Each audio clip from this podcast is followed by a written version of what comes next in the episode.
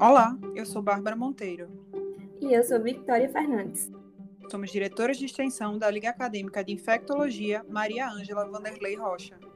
E você vai ouvir agora o Papo de Infecto, uma atividade de extensão idealizada pelos estudantes de graduação da Faculdade de Medicina de Olinda da nossa Liga. O projeto surgiu da necessidade de dialogar com estudantes, profissionais de saúde e população em geral sobre infectologia e educação em saúde, de forma didática e com linguagem acessível. Série Infecções Virais, Monkeypox, o que há por trás da nova varíola que vem se tornando um problema mundial. Bom dia, pessoal. Sejam todos e todas muito bem-vindos a mais um episódio do nosso podcast Papo de Infecto. Meu nome é Liz, sou estudante de medicina do sexto período e um dos membros fundadores da Liga Acadêmica de Infectologia, Maria Ângela Vanderlei Rocha, da FMO. Lembrando para quem já nos acompanha por aqui há algum tempo, ou informando para aqueles que ainda não nos conhecem, que o IG da nossa liga é lainfmo e o Instagram do nosso podcast é arroba Papo de Infecto Podcast. Lá vocês podem nos deixar dúvidas, perguntas e comentários que serão lidos após os episódios. Então, gente, eu ainda não tinha aparecido por aqui, mas hoje eu tive a honra e a grande oportunidade de poder estar com vocês tratando sobre um tema bastante relevante e ainda um pouco desconhecido para muitos, que é sobre o monkeypox, também chamado de varíola dos macacos, que se tornou um vírus identificado em grande escala. E hoje, para tratar sobre esse assunto, estamos aqui juntos ao nosso convidado muito especial e nosso especialista em infectologia, também orientador da nossa liga, que fez residência no Hospital Universitário Oswaldo Cruz, aqui em Pernambuco, onde também é chefe de triagem de doenças infecciosas e médico em várias instituições, como infectologista. Estamos aqui com o Dr. Felipe Proasca Batista. Olá pessoal, tudo bem? Também é a minha primeira vez aqui no podcast. Eu estava esperando ver quando é que que eu ia surgir, mas estou bem feliz de poder estar aqui conversando com vocês. É, doutor, é uma honra tê-lo conosco aqui para tratar é, desse tema tão atual e relevante e a gente trouxe algumas perguntas aqui para dar início à nossa conversa. É, o que é e qual é a etiologia da varíola dos macacos? A varíola, na verdade, você vai ter vários, tipos de varíola. Né? Quando você fala, uh, quando vai pegar os nomes em inglês, vai notar que muitos, muitas doenças virais terminam com pox. Né?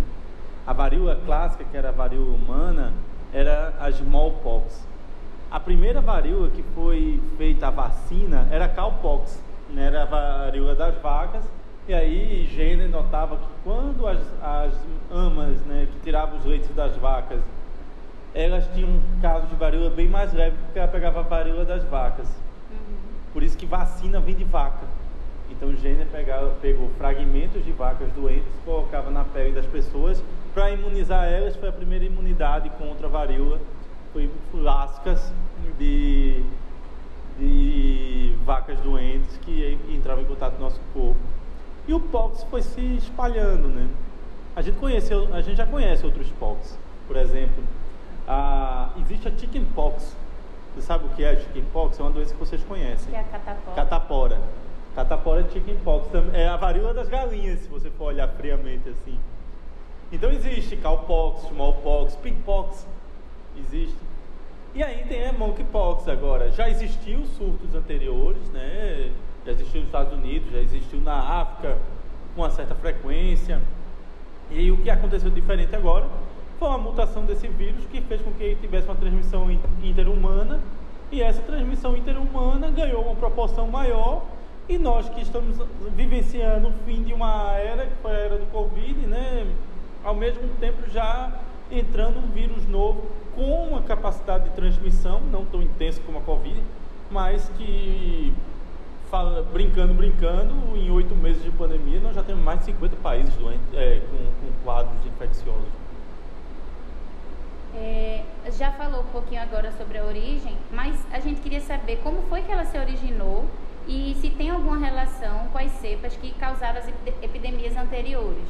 É, o grande problema aí foi a quebra de barreira, né, é, do homem com o animal, né? Você vai se expondo muito ao animal e aí o vírus tem uma oportunidade. Conhecemos a gripe aviária. conhecemos a gripe suína, conhecemos a vaca louca. Alguém comeu um morcego, teve uma infecção e eu não sei se vocês estão sabendo, teve um vírus que começou em 2020, que pegou o mundo todo, que é conhecido como Covid. Tudo isso são transgressões que você tem junto à natureza e essas transgressões, o vírus que está nativo naquele animal acaba tendo uma mutação e ganhando a proporção. Né? E essa mutação, quando entra no ser humano ele, e vira uma transmissão interhumana, como a gente não tem uma imunidade prévia, acaba disseminando. Uhum. Os surtos anteriores eram muito controlados, em locais muito pequenos, muito restritos, você conseguia ter esse controle. Né? Mas, infelizmente, esse nesse surto atual, a mutação foi suficiente para ter uma transmissibilidade bem maior. E, e uma coisa que é interessante da, da, da, dessa varíola atual é a forte conotação de relações sexuais, né, que a gente não viu em situações anteriores, apesar que a, relação sexual tem muito contato humano, tem muito contato entre as pessoas, e esse contato em excesso é a principal forma de transmissão. E eh, você pode transmitir por gotícula também, né, pelo ar, de forma quando você está próximo né, com outras pessoas, mas sem dúvida a principal forma de transmissão é pelo contato físico mesmo. Entendi. E aqui no Brasil, a gente tem, assim, qual é a epidemiologia aqui no Brasil? Dessa é, doença? A doença entrou agora no, no primeiro semestre né, aqui no Brasil, tomou uma certa proporção. Infelizmente a gente não tem testado o tanto quanto deveria, né? Deveria fazer testes com maior frequência, demora muito o resultado de um teste, então quando sai o resultado, você já tem uma situação epidemiológica rolando, né? Então, num primeiro momento, a grande maioria dos casos eram relacionados a pessoas que faziam sexo, homens que fazem sexo com homens, né? O que deu uma falsa impressão de que tivesse alguma relação de conotação de orientação sexual, até mesmo de sexualidade na verdade, foi um primeiro grupo que foi exposto. A gente já conhece esse filme de outras situações, né? O próprio HIV na década de 80, ela tinha um estigma de ser chamada de peste gay, mas era por causa dos banhos de São Francisco, dos banhos de São Francisco, que é, foi o, o, primórdio, foi onde começou e acabou sendo uma doença estigmatizante e muitas pessoas tinham um diagnóstico e elas não se expunham pelo medo da, do estigma, né, do estereótipo. E o que é pior, você pegava o HIV e demorava meses, anos para ter sintomas, né? Agora na monkeypox não, você acaba tendo sintomas muito precoces. E num primeiro momento tinha sim essa questão da exposição a esse grupo, mas agora você quando vai ver os novos números, vê que pessoas cada vez mais jovens estão tendo, né? Então, até mesmo adolescentes, crianças tiveram casos, então não é algo restrito à questão sexual, é a questão do contato. E to, assim, todo mundo, assim, eu fui do interior de Pernambuco, quando alguém pegava catapora, junta todo mundo para pegar catapora junto, né? Que era a melhor imunidade de rebanho que existia, era você pegar catapora todo mundo junto, que era chickenpox, né? Lá na minha rua, todo mundo pegou catapora no espaço de 14 dias, né? Todo mundo, todo mundo ficou doente na mesma época, resolveu nenhum problema, ninguém está mais doente com catapora nem nada. Hoje em dia você tem um contato muito próximo. Apesar que a gente está saindo desse período da pandemia, aprendeu muito sobre distanciamento social, sobre uso de máscara, sobre higienização das mãos, mas está baixando a guarda, né? Aí baixou a guarda no Covid, acabou entrando um vírus novo e mais uma vez chama a atenção da necessidade desses cuidados. É, a nossa próxima pergunta seria sobre a transmissão da doença, mas como já foi bem falado aqui, né? O, a principal forma de transmissão seria mesmo o contato. Né? E como é que a gente é, fala aqui para os nossos ouvintes que quais serviços de saúde ele poderia procurar quando estivesse suspeitando dessa infecção? O serviço é o serviço básico de saúde mesmo. Você não precisa ir com a UPA, com pronto atendimento, nem com a emergência de hospital. A grande preocupação é você ter o diagnóstico adequado. E é um paciente que o diagnóstico é para quê? Não é para dar tratamento, é para isolar, é para impedir que ele transmita para outras pessoas. Por isso que o ideal é que vá uma atenção básica, não vá para emergência para não passar para outras pessoas na emergência, não vá para um hospital do grande porte. Os hospitais estão restritos apenas a internamento de pacientes que têm fatores de gravidade imunossuprimidos principalmente, mas assim, hoje você tem um paciente, o ideal é que ele não fique se expondo à população. Então, o ideal é que ele tivesse atendimento numa atenção básica de saúde. A notificação é pelo celular, é super simples de ser feita e a coleta é na casa da pessoa. Vai lá alguém coletar e manter ela isolada. Entendi. E o quadro clínico do paciente com a suspeita dessa varíola dos macacos, qual seria? A grande maioria é bem leve, né? Você tem um quadro aí com as lesões de pele, mas sem maiores repercussões. No começo você pode até ter dores no corpo, febre, aquele sinal de virose clássico, né? Que é a febre no corpo e astenia. Todo uhum. mundo tem nas doenças virais. E do terceiro, quarto dia em diante começam as lesões de pele. São lesões assim no, que começam como um, um, pápulas que depois vão virando nódulos. Esses nódulos começam a soltar secreção purulenta para depois ter cicatrização. Então todo esse processo da, da lesão ele é transmissível. Uhum. Né? Então mesmo quando você está em, em, em você tem que esperar a cicatrização total para poder dizer que ele não transmite mais a doença. Então, ela, na sua grande maioria, vai ser bem leve. Agora, tem aqueles pacientes que são imunossuprimidos, né? Pacientes que fazem uso de quimioterapia, que é, os dois óbitos que tiveram no Brasil eram pessoas que faziam uso de quimioterapia. Pessoas que são imunossuprimidas por doenças oncohematológicas, pacientes que convivem com o vírus do HIV que não tem a doença controlada, CD4 baixo, pacientes que também fazem uso de imunobiológico ou corticoide porque a imunidade baixa, e gestante, que sempre é um grupo de risco quando fala de imunossupressão. É, e o diagnóstico, como é que seria feito? O diagnóstico a gente faz a coleta do PCR da ferida da lesão, né? Você pega a lesão e tenta detectar o DNA do vírus naquela região. É o principal, é o padrão ouro para você fechar diagnóstico para varíola dos macacos. E não só para ela, mas para qualquer doença que seja exantemática ou que seja uh, nodular. O ideal é que você pegue material da secreção e procure o DNA do vírus no seu interior. E após esse diagnóstico, é, o paciente ele precisaria ficar internado e se sim, por quanto tempo? Na verdade, você só faz o internamento se ele tiver repercussões clínicas ou fazer parte desse grupo de risco, né, para observar como é que vai ser a evolução da doença. Existem antivirais que são específicos para monkeypox, né, como o Bricindofovir, que era uma medicação que a gente não tinha disponível no SUS aqui no Brasil e teve que ter importação de emergência, tanto da vacina como do tratamento também. Já existe imunobiológico contra o, a varíola dos macacos. Uhum. É mais efetivo, mas tem um custo bem mais elevado. O Deratimato, por exemplo, é um imunobiológico que atua específico contra o, a varíola. Seria o tratamento ideal, mas tem um custo bem elevado. Então, os antivirais ainda é a melhor forma num grupo muito reduzido. Porque a grande maioria dos pacientes, o tratamento é carinho, amor, atenção e seriado, né? Ficar parado no canto assistindo seriado, bebendo sua aguinha e esperando as lesões cicatrizarem. Então seria necessário um isolamento, né? Assim o isolamento é viu... importante para você não ter transmissibilidade nem dentro de casa nem com as pessoas que convivem, né? Imagina um de nós quatro aqui dentro de uma sala nesse momento, apesar de não estar tendo contato físico, a gente tem um distanciamento, mas tem gotícula sendo dispersa, né? Então por isso que a máscara acaba ainda sendo importante numa situação dessa. Entendi.